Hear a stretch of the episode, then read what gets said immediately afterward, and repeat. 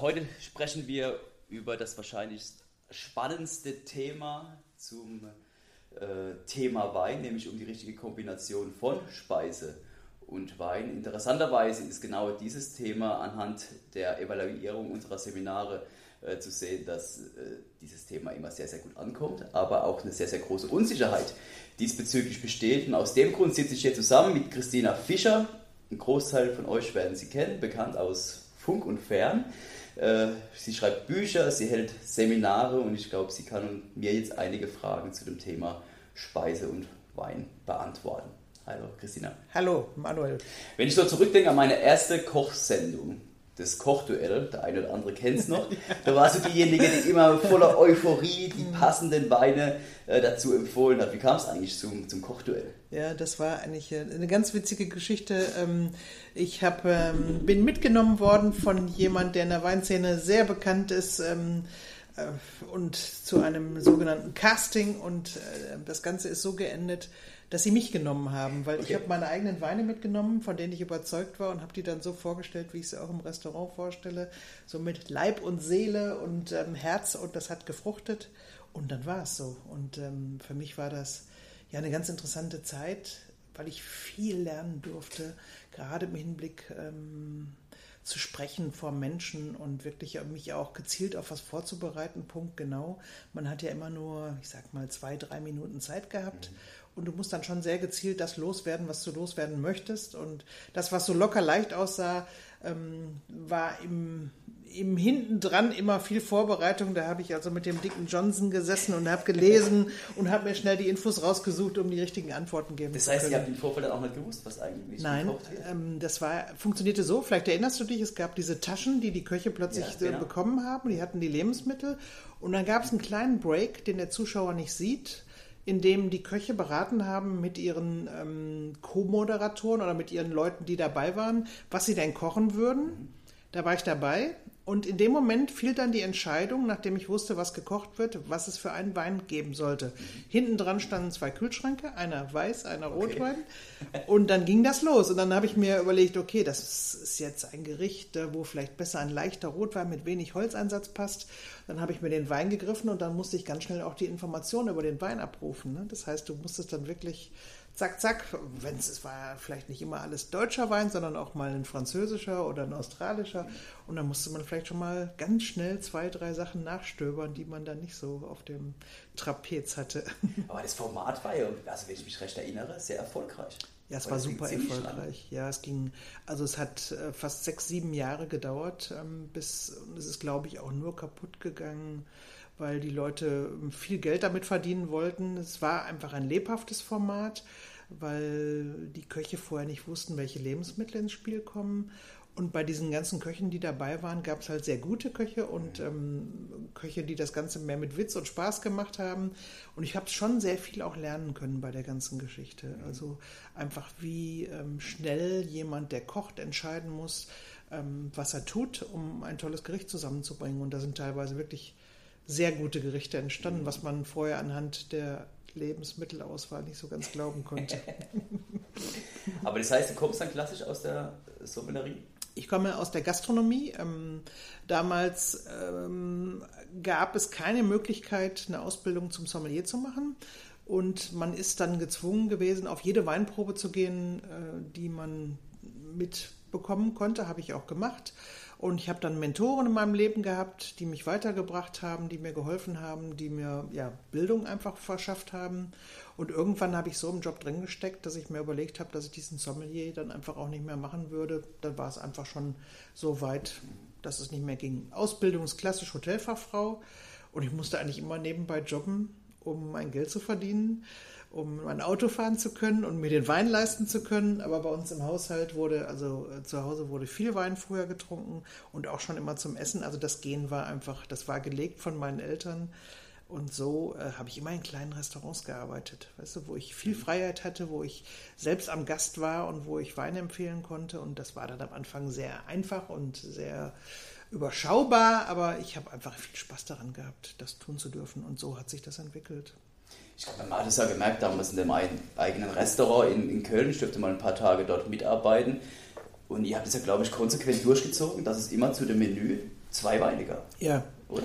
Nee, es gab ja eigentlich einen Wein, aber was wir oft gemacht haben, dass wir dem Gast ähm, die Chance gelassen haben, beide zu probieren. So. War ein super Aufwand an Service, aber äh, du merkst am Gast schon an, dass er sich schlecht entscheiden kann, wenn du ähm, am Tisch stehst und du fragst ihn, man versucht die Weinauswahl etwas festzulegen und dann manche Gäste wissen den Unterschied vielleicht nicht genau zwischen einem etwas kraftvolleren Riesling, großes Gewächs oder einem Weißburgunder oder Grauburgunder.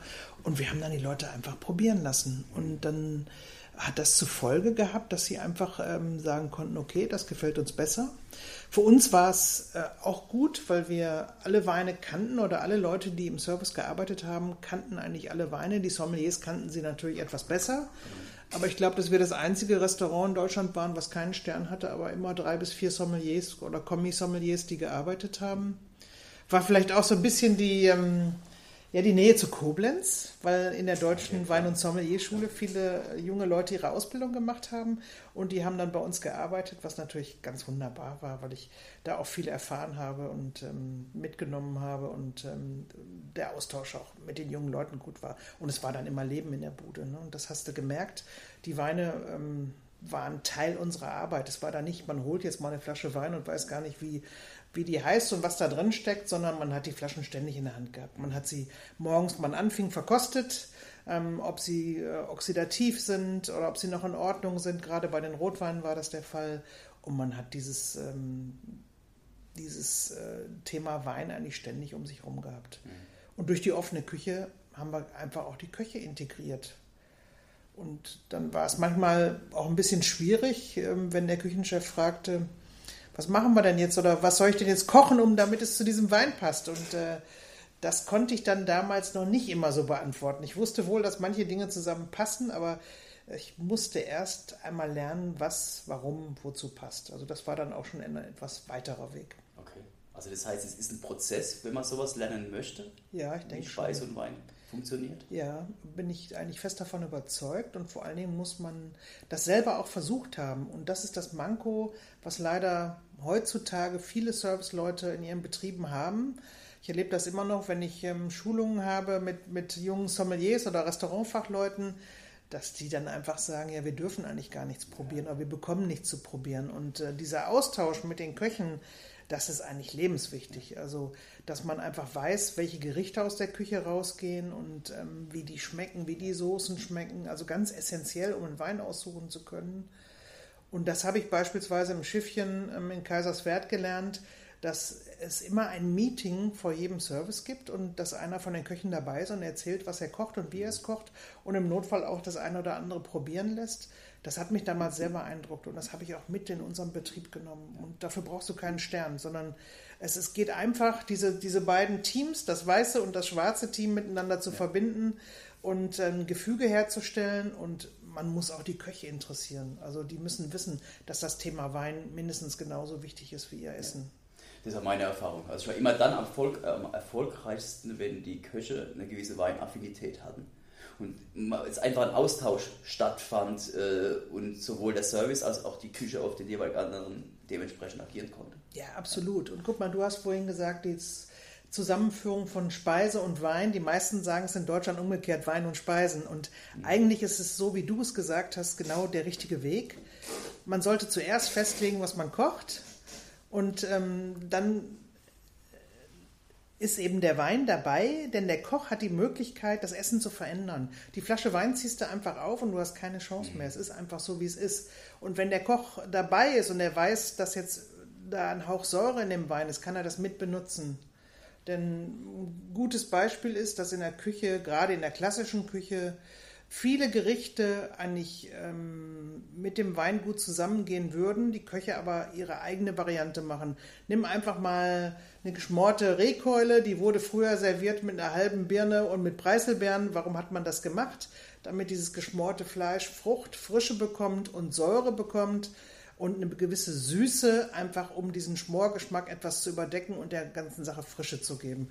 Und das genau ist der Grund, warum du heute eine gereifte Riesling-Spätlese wunderbar zu solch ja, einer geschmorten Rehkolle servieren könntest oder ein Spätburgunder mit einer frischen Frucht- und Säurestruktur. Also da kann man, glaube ich, schon Parallelen finden und ähm, wenn die Köche kapieren, dass ihr gegenüber auch was weiß, also ähm, damit will ich sagen, Produktkenntnis hat, dann äh, hören sie auch zu.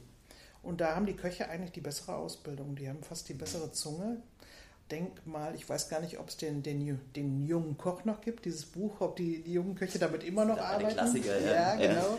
Aber da lernt man so viel über ähm, Geschmack und Geschmackszusammensetzungen. Das haben wir im Service gar nicht gehabt.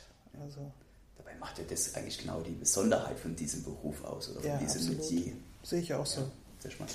Gibt es jetzt aus deiner Sicht so Vorangehensweisen, wie man letztendlich auf, die passende, auf ein passendes Ergebnis kommt? Ähm, ich denke schon, dass es äh, sehr wichtig ist, sich so einen eigenen Erfahrungsschatz, sprich eine Herangehensweise zu schaffen, also im Grunde ein System. Und ähm, das gleiche System würde ich eigentlich auch für Wein empfehlen, weil du kannst eigentlich nur was wiederholen, wenn du eine gewisse Systematik einbringst. Und das ist natürlich bei, ja, bei Lebensmitteln ähm, und verarbeiteten Lebensmitteln, bei Genussmitteln schwierig, weil vielleicht jeder Mensch Genuss anders für sich selber definiert. Und es geht eigentlich darum, dass man relativ ähm, objektiv ein subjektives Vehikel beschreibt und auseinanderlegt. Und wenn ich jetzt sage, ich hätte gerne ähm, Einteilung oder ähm, so etwas für Wein, dann könnte ich mir das so vorstellen, ähm, dass ich beispielsweise die Weine einteile in Typen, dass ich über Weintypen spreche, weil ich glaube, es ist viel einfacher für einen Gast zu verstehen, ob er einen leichten frischen Wein bekommt oder ob er einen opulenten, kraftvollen Wein bekommt, der im Holz gelagert ist, oder ob er einen fruchtsüßen Wein bekommt, ähm, als dass ich ihm sage, er, ich serviere ihm eine 99er Wählener Sonnenuhr von J.J. Prüm, die er vielleicht noch nie in seinem Leben getrunken hat und auch gar nicht weiß, ähm, dass die Spätlese restsüß ist und auch den Jahrgang 99 überhaupt nicht einschätzen kann.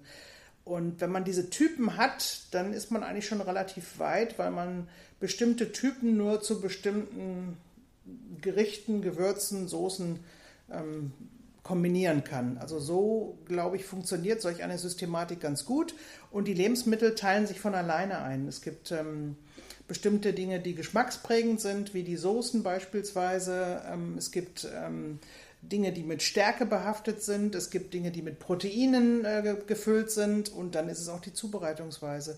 Also schon ein Unterschied, ob du etwas grillst oder brätst oder ob du es schmorst oder ob du es vielleicht ähm, nur marinierst. Denk an eine Carpaccio. Mhm. Und ähm, so gibt es verschiedene Zubereitungsarten, die ganz klar Einfluss ähm, auf die spätere Weinauswahl haben. Mhm. Also das heißt, wenn wir uns jetzt so einen Hauptgang uns vorstellen, wie wäre jetzt dieses Prozedere? Erstmal zu überlegen, was ist der dominante Part auf dem Teller oder erstmal zu überlegen, was ist die Zubereitungsart?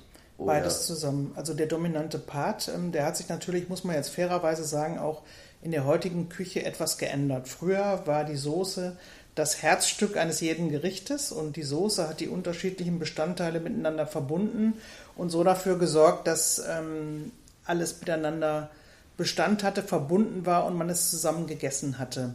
Heute passiert es schon, dass du mal so einen wunderschönen Streifen Soße über den ganzen Teller hast und hast praktisch solch eine essbare Landschaft, dann wird die Sache schon schwieriger. Also ich würde sagen, wir starten jetzt mal einfach so vom ähm, Punkt her bei den klassischen Gerichten. Wir stellen uns vor, wir hätten eine Soße, wir stellen uns vor, wir haben ein Gemüse und haben ein Stück Fleisch oder Fisch.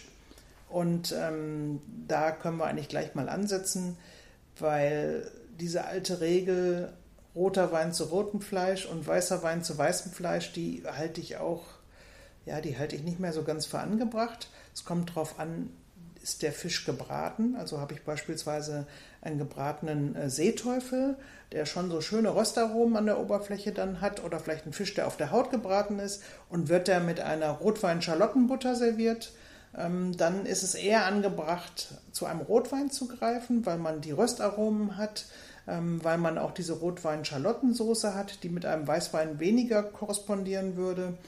Und ähm, wenn ich es mir vorstelle, dass ich einen sagen wir vielleicht ein, ein Hirschfilet ähm, hätte, was gebraten ist und das Ganze wird serviert mit einer mm, sahnigen Soße mit Steinpilzen im Herbst, dann ist das jetzt ein Fall, zu dem ich fast lieber einen Weißwein servieren würde. Okay. Also ein Weißwein im Holz gereift, ähm, der einfach diese Cremigkeit hat, der so ein bisschen Opulenz hat, ein bisschen Kraft hat, aber auch eine leichte Säurestruktur, also in Richtung Burgunder gehend, ähm, bin ich da viel besser aufgehoben, als wenn ich einen Rotwein nehme zu dieser sahnigen Soße und den Pilzen ähm, mit Tanninen und Gerbstoffen. Ne? Das würde wunderbar funktionieren. Also in dem Fall schaue ich mir beides an, Zubereitungsart und eben die Haupt, sagen wir mal, die, die, ähm, die Dinge, die auf dem Teller den meisten Geschmack geben. Mhm.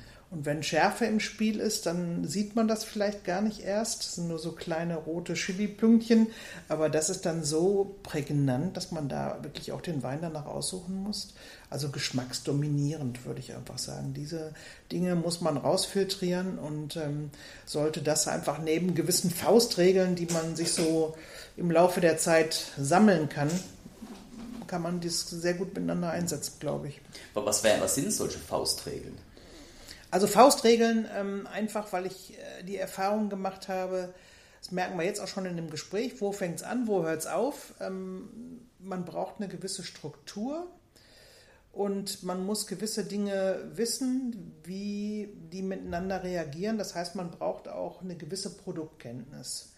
Und äh, eine Faustregel, ähm, die habe ich auch in der Deutschen Wein- und Sommelier-Schule gelernt. Da war Martin Dating der Urheber. Also unsere Sommeliers kamen zurück ins Restaurant aus Koblenz und sprachen immer ähm, vom Tequila-Effekt. Und dann habe ich gesagt, Tequila-Effekt, was ist das denn? Was, was kann ich denn damit machen? Und das basiert eigentlich ganz einfach ähm, auf der Situation oder auf dem, auf dem Zusammentreffen von Salz und äh, Säure, Zitronensaft in dem Fall. Ähm, wenn man einen Wein hat, der eine gewisse Säureprägung hat, und man kann, ähm, man nimmt etwas Salz und träufelt etwas Zitrone drauf, das Ganze verbindet sich und ähm, wirklich Tequila-Effekt, weil man es auf dem Handrücken machen kann. Das ist wie früher unsere Eltern, die dann Tequila danach geschlürft haben, haben ein bisschen Salz auf die Hand, haben Zitrone drauf gemacht, haben es abgeschleckt und den Tequila getrunken. Wir nehmen nicht den Tequila, wir nehmen diesen säuregeprägten, frischen, fruchtigen Riesling und stellen fest, dass äh, diese Verbindung Salz und Zitrone ähm, sehr beruhigend auf den Riesling wirken, auf diesen säuregeprägten Wein und ähm, einfach dem Wein noch eine weitere Dimension geben. Das muss man probieren. Das hört sich jetzt im Podcast wahrscheinlich ganz komisch an, aber mir läuft schon fast das Wasser im Mund zusammen, weil was passiert, es erzeugt Spucke. Du, du bekommst einfach Lust, mehr zu essen, mehr zu trinken. Und dieser Tequila-Effekt ganz wundersam funktioniert genauso gut mit Weiß als auch mit Rotwein. Und es ist immer ein Geschmacksverstärker. Jeder Koch weiß, dass Salz ein Geschmacksverstärker ist. Ja, und es gibt ja so ein paar Klassiker, die das, glaube ich, beweisen, wie zum Beispiel Kaviar und Sett zum Beispiel oder Austern mit irgendwelchen mineralischen ja. Chardonnays oder ja. also es gibt ein paar so ganz klassische Gerichte, die wahrscheinlich genau auf dieser ja. Basis fungieren. Ja, und denk an eine Beurre Blanc. Das ist eine total fettreiche Soße. Ohne die Verbindung von Salz und Zitrone würde das nicht funktionieren. Ne? Also das ist ein ganz klarer, ist äh, für mich so ein ganz klarer Beweis und das kann man halt schön miteinander aufbauen und man kann anfangen mit, ähm, ja, mit einem Stück Brot, wo auch Brot beruhigt den Wein immer. Ne? Das ist also, das ist ganz klar eine Faustregel, diese Salz- und Zitronenverbindung und die Köche wissen das genau und die verwenden das in ihrer Küche. Das ist das Einmaleins. Ich habe das also sehr viel später erst lernen dürfen, dass das so gut funktioniert. Okay, Faustregel 1, Salz ja. braucht Säure. Ganz genau. Und ähm, ja, eine weitere Faustregel beispielsweise wäre, ähm, dass man Weintypen wie Sauvignon Blanc, wie Scheurebe oder Muscatella, also alle diese früher genannten Bouquet, sogenannten Bouquet-Rebsorten, ähm, als die wirklich modern wurden, haben wir uns damals gefragt, zu was können wir das eigentlich kombinieren?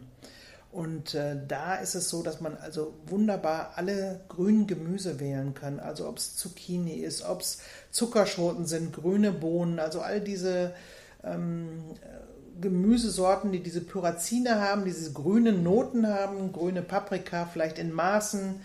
Und ähm, man könnte beispielsweise jetzt irgendwie Fisch braten. Das wäre eigentlich gar nicht wichtig, ob es der Fisch wäre oder ob es ein gebratenes Pullernbrustfilet wäre ähm, aber man könnte dazu eine Marinade, eine Soße herstellen, die aus Petersilie, aus Koriander, aus ähm, Zwiebelgrün, also Frühlingszwiebelgrün, ähm, haben wir wieder Salz, wir haben wieder Zitronensaft und Olivenöl und daraus eine Art Tapenade, eine grüne Tapenade machen. Salsa Verde oder so. Ganz genau, Ja. Salsa Verde, sehr gutes Beispiel.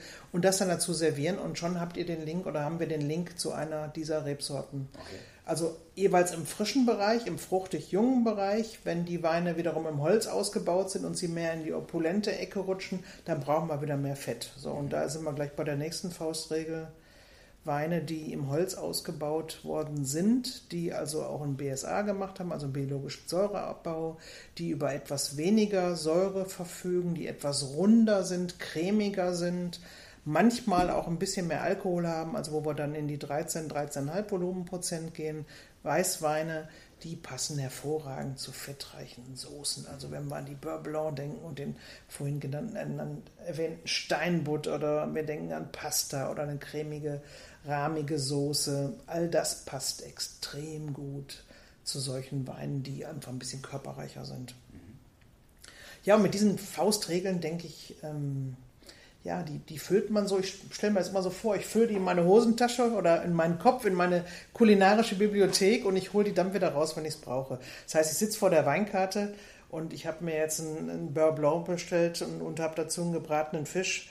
Dann weiß ich, dass ich jetzt nicht den fruchtigen, schlanken, jungen Riesling bestelle, sondern ich weiß, ich muss was Körperreiches haben. Also das ist dann die Konsequenz. Und wenn man diese Faustregeln irgendwann verinnerlicht hat, also ich würde mal sagen, man kommt mit 10, 12 Faustregeln bestens durchs Leben, dann kann man eigentlich, ähm, ja, kann man selber weiter experimentieren. Und wenn man Lust hat und gerne kocht, macht das auch einen riesen Spaß und kann man Freunde dazu einladen, dann kaufst du halt nicht eine Flasche Wein, sondern zwei oder drei und machst die parallel auf und kannst dann wirklich so im Selbstversuch äh, in Gänsefüßchen kann man dann einfach feststellen, was jetzt wirklich ein bisschen besser passt. Und dann muss man sich eben überlegen, wie sind diese Weine jetzt ausgebaut oder diese Info sollte man dann haben, um einfach auch nachprüfen zu können, ob das jetzt wirklich so stimmt. So und ähm, zurückkommt auf deine Frage, so habe ich mein Wissen im Laufe der Jahre erweitert, dass ich mir halt beides angeschaut habe. Und so bin ich heute relativ sattelfest, was ähm, die Kombination angeht oder was miteinander äh, zusammenbringen zu können. Das heißt aber dann, deiner Meinung nach, sollte Speise und Weine immer in Balance stehen.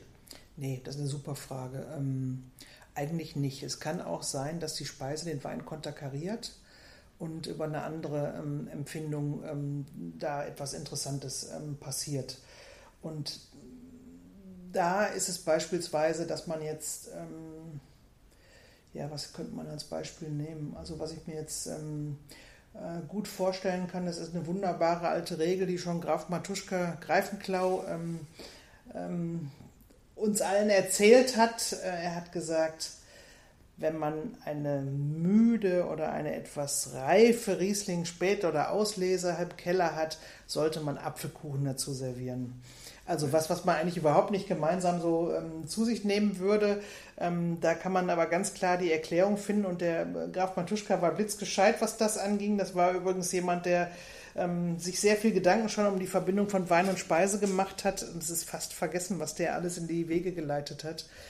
Und ähm, da ist es eben so, dass der Apfelkuchen oder diese Säure der Äpfel, die ja in diesem Apfelkuchen immer noch vorhanden ist, die gibt einfach diesen etwas reifen, spätlesenden, notwendigen Kick, dass sie wieder ihre Frucht und Frische zurückfinden. Also das ist ein konterkarierendes Beispiel. Okay. Mhm. Oder ein reifer Riesling, also trocken, den man gut kombinieren kann mit ähm, einem asiatischen Dip, der aus Sojasauce, Koriander, Frühlingszwiebeln, vielleicht im Hauch Chili, geröstetem Sesam besteht. Und da kannst du im Grunde fast alles wieder zu servieren, weil dann wacht dieser etwas reife Riesling sofort auf und ist plötzlich wieder, steht wieder 1A da. Du hast wieder Fruchtaromen und ähm, hast Freude mit dem Wein. Das hört sich alles sehr, sehr lecker an. Was machen wir mit so dieser neuen ähm, Trendgeschichte, Orange Wine, Natural Wines und so weiter? Ja, Gibt es da deiner Meinung nach auch hier vielleicht eine Faustregel, um solche Weine in Szene zu setzen? Ja, also wenn wir jetzt einfach mal die Orange-Weine nehmen und sagen, ähm, es sind Maische vergorene Weine, bedeutet das ja, dass sie eigentlich hergestellt sind wie ein Rotwein. Ähm, das heißt, dass sie über Tannine, Gerbstoffe verfügen und das ist eigentlich so ähm, des Rätsels Lösung. Man spricht bei Weißwein dann von Phenolen, also so, so herb, bitter, je nach Ausbaustilistik, Rückverschnitt, herb, bittere ähm, Nuancen, ähm, die man natürlich sehr gut zu gebratenen Dingen wie Röstaromen besitzen, einsetzen kann. Aber ein echt wunderbares Beispiel ist so ein früheres K.O.-Kriterium für Wein ist Matjes. Also es gibt ja auch so Freunde und Feinde beim Essen und es gibt ein paar Feinde. Kaffee ist schwierig mit Wein in, in, in großer Menge beispielsweise. Zu viel Schärfe ist schwierig. Und ähm, den Matjes haben wir also früher auch so einsortiert, dass wir gesagt haben, Matjes geht eigentlich überhaupt nicht mit Wein, das geht nur mit Bier. Also weil man die Süße hat, die leichte Kohlensäure. Und ähm, das haben wir revidiert. Wir haben ganz äh, nett vor, vor ein paar Monaten ein Essen gemacht mit Matjes, mit holländischem, sehr guten Matjes und haben dazu verschiedene Weine verkostet und rausgekommen ist, ähm, zurückkommt auf deine Frage, dass wirklich ein, ein Maische vergorener äh, Weißwein, also ein Orange Wine, ähm, relativ sanft, also nicht die aller kräftigste Ausprägung extrem gut zu dem fettigen Matthias gepasst hat. Ne? Weil du, der kann den Matthias bändigen, der kann damit umgehen und ähm, dieser Matthias-Geschmack, der sich so eigentlich über den Gaumen legt, dass du ihn kaum noch los bist, außer mit einem eiskalten Bier, ähm, das geht mit Orange Wine super gut. Das muss ich ausprobieren. Ja. Aber das zeigt ja vielleicht auch wieder, dass man einfach mal frei sein muss von irgendwelchen Dogmen und Ja. einfach probieren muss, aufs, ins Ja. Blinde hineingeschossen. Ja, das musste, 100 Prozent. Also diese Faustregeln sind, ich sag mal, ähm, das ist das Handwerkszeug. Das hast du in deinem Köfferchen, das trägst du mit dir rum, das vergisst du auch nicht. Und wenn du dann weitermachen willst, ähm, dann musst du dich da reinstürzen, ähm, denn die Küchenrichtung verändert sich. Denk an die Molekularküche.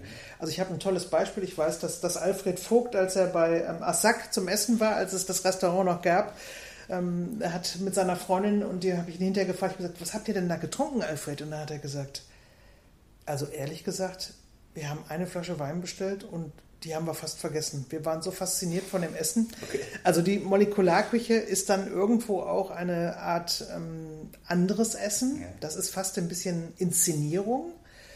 Und ich glaube, da hat man jetzt nicht ganz so viel Platz für so viel Wein, wie wir jetzt beide gerade sprechen. Und da muss man auch als Sommelier sich dann ein bisschen zurücknehmen. Und es gibt auch Restaurants, wo die Dinge kombiniert werden auf eine super interessante Art und Weise. Und man kann sicherlich nicht, wenn der Küchenchef es vorsieht, zehn kleine Gänge zu servieren, zu jedem Wein, äh, zu jedem, Entschuldigung, zu jedem Gang einen neuen Wein servieren, weil das einfach den Gast überfordern würde. Und dann muss man einen Wein haben, der praktisch eine Brücke über ein Gericht schlägt. Also es muss nicht immer hundertprozentig sein. Ich finde das Experimentieren wichtig und man muss auch nicht immer versuchen, es hundertprozentig auf den Punkt zu treffen. Ähm, man kann auch einfach mal was Gutes essen und den Wein hinterher trinken. Das ist jetzt meine Passion. Ich betreibe das bis, ähm, bis ins Kleinste, aber ähm, es muss nicht so sein. Und das finde ich jetzt gerade nochmal extrem wichtig bei dieser Sache zu sagen, weil auch wenn man jetzt nicht so gewieft ist oder sich nicht so da reinversetzt, dass man das ähm, ständig miteinander verbindet, deswegen ist man ähm, nicht weniger wert oder man kann den Wein trotzdem genauso genießen. Und ich denke mal, auch dafür sind die Faustregeln wieder gut, weil, weißt du, das ist jetzt nicht so irgendwas ganz Schlimmes, ähm, was man lernen muss, ähm, sondern man kann es mitnehmen und kann es anwenden. Man muss aber nicht. Ja. ja, und die Frage, die ich mir oft stelle, wenn ich mit meiner Frau essen gehe, wir haben beide ein sehr, ja, wir treffen oftmals eine sehr unterschiedliche Weinauswahl. Und die Weine, die mir meistens schmecken, schmecken ihr nicht oder umgekehrt. Ja. Deswegen ist ja so eine Weinempfehlung, die kann natürlich ein hundertprozentiger Treffer sein für den jeweiligen Gast. Aber gerade wenn ich jetzt einen Vierer- oder einen Sechser-Tisch habe, wird es natürlich sehr schwierig, da einen Wein zu finden, von dem jeder Gast gleich begeistert ist. Das, Oder da siehst hast du von, nee, sehe ich ganz genauso, Manuel. Und ähm, aber ein interessantes Beispiel ist, ich habe jetzt schon mehrere Veranstaltungen im größeren Rahmen, also 300 Personen beispielsweise oder 280, ähm, wo wir ähm, das so aufgezogen haben, dass die Köche an Stationen gekocht haben und dazu gab es immer einen Wein serviert von einem Winzer. Und das haben wir hier auch in Mainz gemacht und ähm, das ist ein großer Erfolg. Und wir haben aber im Vorfeld die Sachen ausbaldowert. Das heißt, wir haben uns getroffen. Das war also so, dass der Küchenchef im Grunde die Gerichte festgelegt hat. Ich habe mir die angeschaut, wir haben telefoniert, er hat es mir erzählt, wie er es zubereitet. Ich habe dann den Weintyp dazu ausgesucht. Ähm, dann haben wir die Weine verkostet und ähm, ich sage jetzt mal, zu jedem Gericht sind sag, zehn Weine eingesendet worden. Und ich bin dann mit den drei, vier besten, von denen ich glaubte, dass es die besten seien, ob die jetzt den Geschmack treffen würden, hingefahren und wir haben es zur Probe gekocht. Und ähm, das Endresultat war, dass die Gäste zwölf Stationen hatten, wo sie immer eine Speisen-Wein-Kombi hatten, die okay. zusammengepasst hat. Und das ist das Interessante, deswegen erzähle ich das. Ähm, das hat eigentlich jeder verstanden. Und das beste Beispiel ist für mich, dass es ein, ähm, zwei Gerichte gab, die beim letzten Mal die ähm, als erstes aufgegessen waren und ausgetrunken waren. Das eine war ein ganz einfacher Rosé ähm, mit einer Quiche, einer Quiche, die abgestimmt war auf diesen Rosé, also ein Rosé für 6 Euro.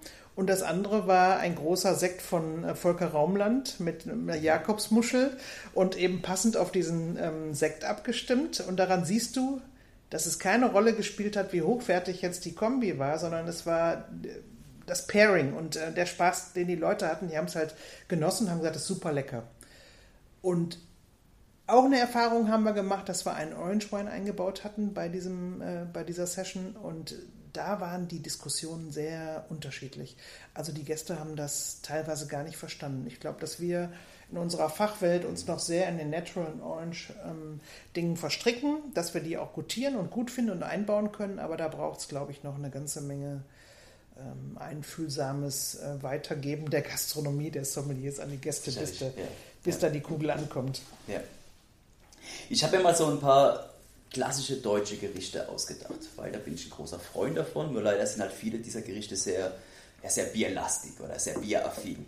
Deswegen eine Frage an dich. Was wäre deiner Meinung nach der passende Wein zu ganz klassischen Königsberger Klopse?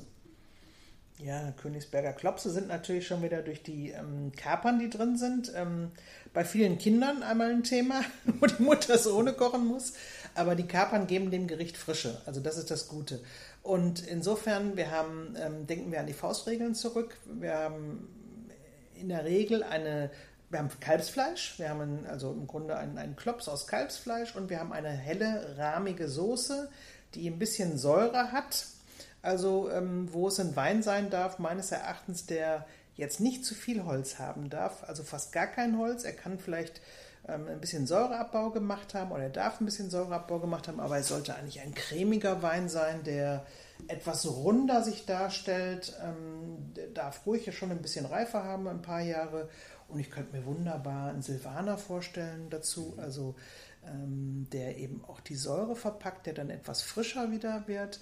Oder vielleicht auch ein Burgunder, aber Silvaner wäre eigentlich so mein Favorite, der sich so richtig anschmiegt an den Klops. Hört sich gut an. Auch super lecker ist so eine klassische Kalbsleber, so Himmel und Erde oder irgend sowas. Ja, das ist ganz klasse. Ja, mir läuft auch. Also wir haben einen Fehler gemacht, Manuel. Wir hätten uns was zu essen in ja. das Interview mitbringen sollen. Also ähm, diese wunderbare, mh, hm, leicht knusprig, aber innen zart rosane Kalbsleber mit ähm, natürlich krossen Zwiebelchen und äh, einer verbindenden Soße und das Pü ist natürlich hier auch der große Clou. Also dazu könnte ich mir eigentlich fantastisch ähm, einen Spätburgunder vorstellen, der um Gottes Willen nicht zu viel Holz haben darf, ähm, eher auf der fruchtig frischen Seite ist, also eher wie ein Weißwein reagiert und äh, ähm, eben mit der Säure ähm, auch die Frische reinbringt, aber gleichzeitig durch die Gerbstoff und Tannine, die er beinhaltet, eben dieser Leber standhalten kann. Die ist ja so ein bisschen, wenn man es mit anderem Fleisch vergleicht, so ein bisschen weicher innen drin und wirkt ein bisschen süßer, also eher so wie ein Schmorgericht. Mhm.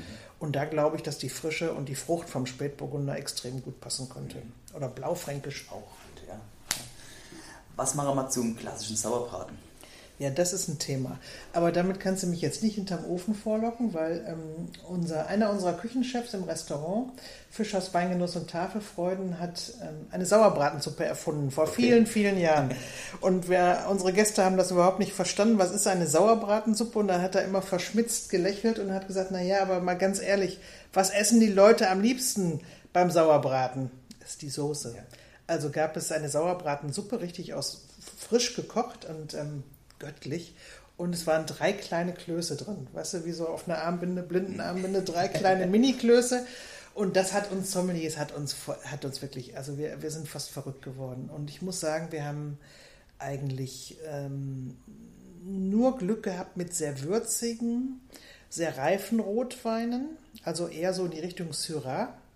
Ähm, und meistens auch Verschnitte und die Weine mussten etwas opulenter und körperreicher sein, weil diese Säure, die zieht sich schon durch. Denn die Säure ist ja gerade das Lustmachende an, an dieser etwas kräftigen, schmorsüße Soße oder in dem Fall Suppe.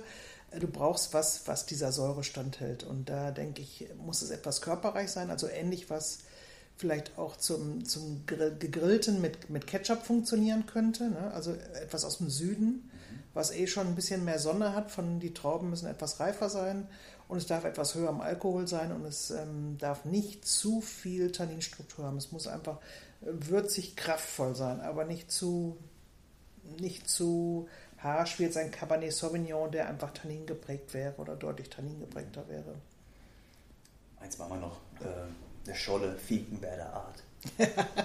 ja, da würden wahrscheinlich auch 95% aller Leute zu einem eiskalten Bier greifen. Ja, denke ich mir. Ähm, auch hier, denke ich, sollte es ein Wein mit etwas mehr Körper sein.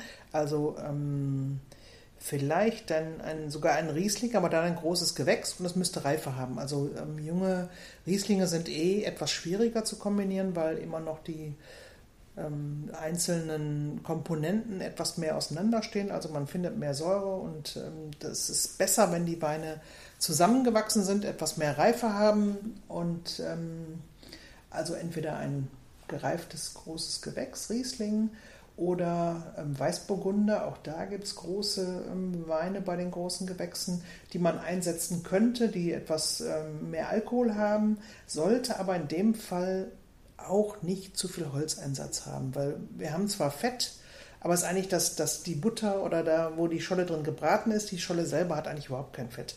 Und insofern ähm, muss man hier wieder aufpassen, dass der Wein nicht zu kräftig, nicht zu opulent ist. Also diese Nummer Burgunder oder Silvaner, also sowas funktioniert sicherlich sehr, sehr gut. Gibt es eigentlich ad hoc so ein Erlebnis, wo du sagst, es war so mit die prägendste Speise- und Weinkombination der letzten Jahre, Jahrzehnte. Also das prägendste für mich war eigentlich dieser Tequila-Effekt, okay. was der auslöst. Und dann das zweite ist ähm, Umami, was Umami macht. Also all diese Dinge, die äh, in der europäischen Küche sich eher in Parmesan befinden. Also einfach der, dieser fünfte Geschmackssinn, der einfach ähm, etwas mehr Geschmack in die Sache bringt, etwas mehr ähm, Kraft in die ganze Geschichte bringt der extrem wichtig ist und sich in europäischen Lebensmitteln eher in Tomatenmark und Parmesan versteckt, während man, man nach Asien schaut, das in ganz vielen Kombinationen findet. Alles, was mit Soja zu tun hat, schwarze Bohnenpaste, ähm, Pilze, ähm, Miso-Suppen oder Miso-Konzentrate, Dashi. Also all das, was ähm, dieses Umami inne hat, passt unglaublich gut zu Wein. Und ähm, da kann man eigentlich selber auch äh, mithelfen. Wir haben vorhin mal über Sojasauce kurz gesprochen. Also das äh, ist immer eine gute Kombination. Und insofern ist es eigentlich nicht ein Gericht, sondern was man daraus machen kann. Und ähm, ich, ich habe es eigentlich super gerne. Ähm, den Wein zu haben und mir dann zu überlegen, was koche ich zu dem Wein. Und es gibt wenig Köche, die das, die das dann so anstellen. Ähm, Ingo Holland fällt mir gerade ein. Also der hat sofort gesagt, dass er es so macht. Ingo Holland, Gewürzfachmann aus Klingenberg und großer Weinkenner. Ähm, ja, der geht das Thema so an und das äh, macht, glaube ich, auch Sinn. Wir haben es in der Gastronomie nicht relativ, wir haben es eigentlich relativ wenig. Meistens ist es so, dass wir die Speisen von unseren Küchenchefs vorgesetzt bekommen oder vorgeschrieben. Die werden einfach, die sind da und mit denen müssen wir lernen, umzugehen. Und ähm, insofern ist das Lernen natürlich für einen jungen Sommelier dann auch schwierig, weil sich die Trends ähm, und Stilistiken der Küchen ändern und all das, was wir jetzt gerade so gesagt haben, vielleicht für die Küche der jeweiligen Leute nicht so reproduzierbar ist. Prima, Christina, ich glaube, das war's. Vielen, vielen Dank dafür. Das war viel zu viel. Ja, viele Infos, aber ich glaube, wichtig ist, dass man eine gewisse Experimentierfreude mitbringt. Man braucht so etwas Handwerkszeug. Äh, gerne auch nochmal nachzulesen bei dir im Buch kann ich sehr empfehlen. Und ansonsten glaube ich einfach, äh, ja, sollte der Genuss im Vordergrund stehen und dann äh, Weine hin und her probieren, gerne mit Freunden, gerne mit verschiedenen Gerichten und irgendwas wird dabei sein. Ja, finde ich auch. Und vor allen Dingen äh, bitte kein Dogma draus machen, sondern Spaß haben, wie du das gesagt hast, und einfach loslegen und die Sachen, die Weine nebeneinander stellen und einfach auch versuchen zu kochen. Und ich glaube, da lernt man ja, am meisten dabei. Mit, mit Lachen. Ja, sehr gut. Vielen, vielen Dank dafür. Danke auch.